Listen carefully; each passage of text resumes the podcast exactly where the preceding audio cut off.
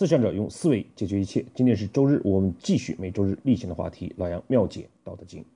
今天呢，我们来交流《道德经》第六章的内容。第六章的内容特别短，我们先一起看一下经文：“古神不死，是为玄牝；玄牝之门，是为天地根。绵绵若存，用之不勤。”《道德经》的这篇内容呢，从字面意义上很容易理解：“古神不死，是为玄牝。”就是指大道虚空包容，变幻莫测，永恒存在。这就如同一个神奇而伟大的母亲一样，孕育着万事万物。玄牝之门，是为天地根。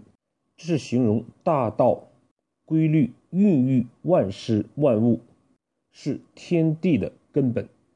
绵绵若存，用之不勤。这是形容呢。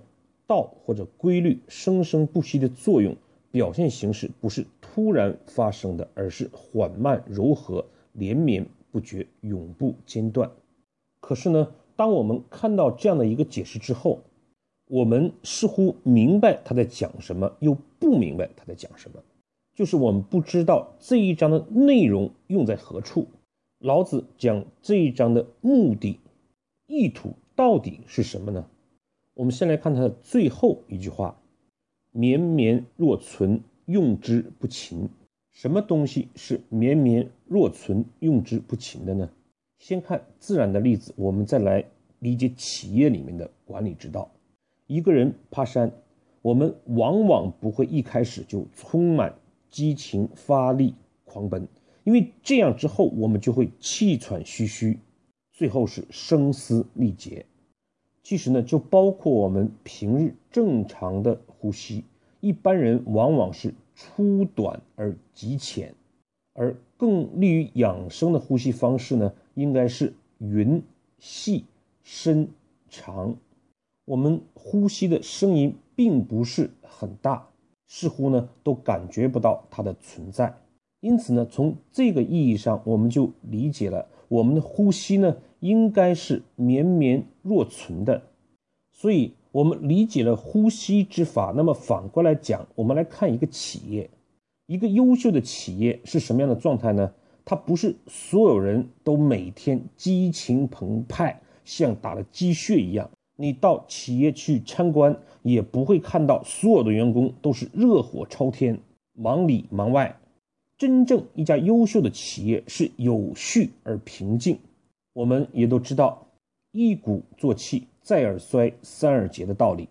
治理企业与人生的成长，不是行军打仗要一鼓作气，而是不要一下子用尽我们的气力。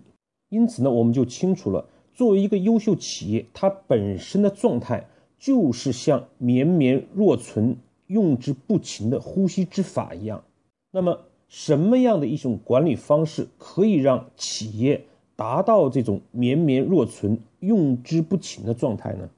文化与机制，一部电视剧叫《天道》里面就讲过文化属性的概念。小到一个人，大到一个国家、一个民族，任何一种命运，归根到底都是那种文化属性的产物。我们去一家公司，不论它墙上贴了什么样的口号。纸上写的什么制度？我们从这个企业的员工行为举止之间，就能感受到它背后的文化属性。一家企业，他们是媚上、搞关系、看老板脸色的文化，还是每个人各司其职、做事的文化？所以丁云也讲，文化有强势文化和弱势文化。强势文化呢，造就了强者。强势文化就意味着遵循事物规律的文化，弱势文化呢造就弱者，弱势文化就是依赖强者的道德期望破格获取的文化。看老板脸色，拉帮结派搞关系就是弱势的文化，各司其职，靠自己的努力，靠做出来的业绩做事儿的文化就是强势的文化。所以基本上呢。当你从员工的行为举止之间看到这种文化属性之后，基本上你再去看他的老板，这个文化是什么样，老板基本上为人也是什么样？老板像个成功学大师似的，每天总是激情澎湃，用言语刺激大家，永远不是一种绵绵若存、用之不勤的状态。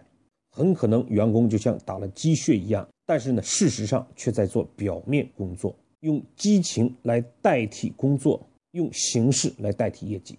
那么，如何实现一家企业基业长青、绵绵若存的状态呢？这就需要我们找到窍门就像我们看一个伟大的母亲孕育孩子一样，它的背后呢，必然有孕育的激励，这就是玄牝。玄者深不可测，牝呢，在古代指雌性的动物，在这里可以引申为母性，所以在这里面，玄牝就是指如同母性一样，孕育万物深不可测的孕育的机理。那么，就像我们说这个就是苹果一样，我们通过一个什么样的形式、外表来寻找玄牝呢？苹果可能是红色圆的水果。玄牝呢，特点就是古神和不死。何为谷？谷呢意味着虚空包容。我们想象一下，山谷往往是水流汇聚的地方，有水就意味着生机。那么万事万物都会在谷的中间孕育生长，而且谷呢一定是低洼之处，意味着就低不就高。所以玄牝的第一个特点就是虚空。包容为下不为上，那么就一个公司的文化或者机制来讲，是不是也应该虚空包容，由下向上的呢？但是在企业里面往往相反，做制度、做机制、做文化，要么呢由公司的高层，要么外聘一个咨询公司，高大上的去建立文化机制，却往往脱离了。企业实际的情况和员工的需求，这样又如何像山谷一样汇聚水流、孕育生机呢？事实上，文化的形成和文化的共识是两回事儿。文化的形成就会产生一个企业的文化属性，而将某一种文化表现出来，形成贴在墙上的口号也好，变成纸质的。员工的文化手册也罢，如果没有植根于员工的需求、企业的发展、管理的规律的话，就哪里是文化，仅仅是一种口号或者噱头罢了。玄牝的第二个特点是神。何谓神呢？作用大又不可理解，称之为神。如果我们在山中迷路、缺水断粮，却突然发现了一个山谷，处处生机。那么这个时候用一个什么字来形容这种感觉，就是太神了。所以我们就会发现，机制和文化这种东西，我们作为外人来看这个企业，往往会感觉到它的神秘莫测。中国建国之后，重工业基础的快速建立，两弹一星的飞速发展，在西方人看来就是神乎其神。这背后是什么呢？是中国。几百年来的受压抑、欺占、压迫下的一种反弹，是民族自强、是国家兴亡、匹夫有责背后的文化属性而造成的。其实就包括文化大革命或者是大炼钢铁，这在外人看来都是神的，只不过我们做的事情内容错了。好，玄牝的第三个特点就是不死。何为不死呢？在中国古代的文字上，死意味着灵魂与身体的脱离。那么在这里就意味着规律、文化机制与事物是不可脱离的。举例来讲，企业的墙上写着“诚信”两个大字，但是呢，我们对待员工、对待客户却处处都有欺诈，这就是文化与做事儿的脱离，这也就是文化之死。所以，从绵绵若存、用之不勤，意味着我们要建立企业经营的韧劲儿。韧就意味着柔软，只有这样才会用之不勤、生生不息。如何建立这种状态？我们就需要找到玄牝。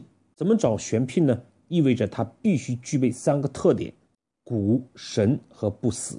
虚空包容，作用巨大，外人却不可理解，与做事儿每一个事物密不可分。那么，又如何找到这个玄牝，启动这个选聘，运用这个选聘呢？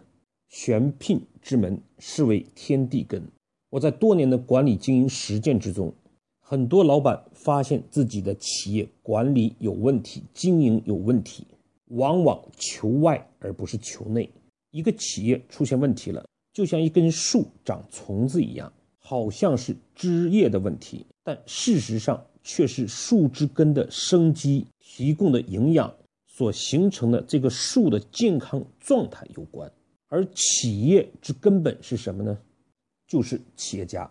企业的文化机制固然都重要，可是你会发现，一个企业换了一个老板之后，他的文化机制马上就会因为这个老板而改变。可是你会发现，严格意义上来讲，文化和机制才是企业的根本。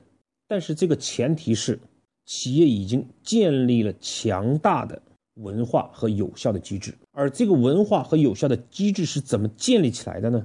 就是由这个企业家决定的。中国的多数企业事实上是没有建立起真正的文化属性和机制的。从这个意义上来讲，老板就是企业的根本。企业生虫子了、枯萎了，去外部寻求咨询公司，或者内部更换中高层。都是治标而不治本的。我们可以看到，当中国新一代领导人上台之后，对中国这个国家的文化属性、对机制产生了非常大的影响，就是这个道理。而我们在企业咨询的结果也显示，只有在老板改变，这个咨询效果往往是最佳和成功的。所以呢，老子强调的是选聘之门，是为天地根，滋养。万事万物的伟大母性的孕育机制在什么地方？就是天地根。经营企业、管理团队、领导者、企业家，就是改变企业文化、建立机制的根本。寻求咨询公司、改变中高层本身没有错，但它本身最重要的目的都是为了改变老板、影响老板。中国的儒教文化将这一点说得更清楚。修身齐家治国平天下，修身永远都是放在第一位的。老板的德行不好，没有诚信，克扣员工工资，又怎么可能建立一个企业伟大诚信的文化呢？好，我们讲今天内容做一个简单的总结。这一章的内容呢非常短，但是理解起来、运用起来却非常难。所以我们强调了：第一，一个优秀的企业是一种绵绵若存、用之不勤的状态，而不是每天像打了鸡血一样，通过语言的激励、物质的激励让员工激情澎湃，而是让他们静中有动，充满韧劲，有序而平静。要实现这样的管理状态，第二点就是我们必须找到窍门，找到选聘。选聘的特点是鼓。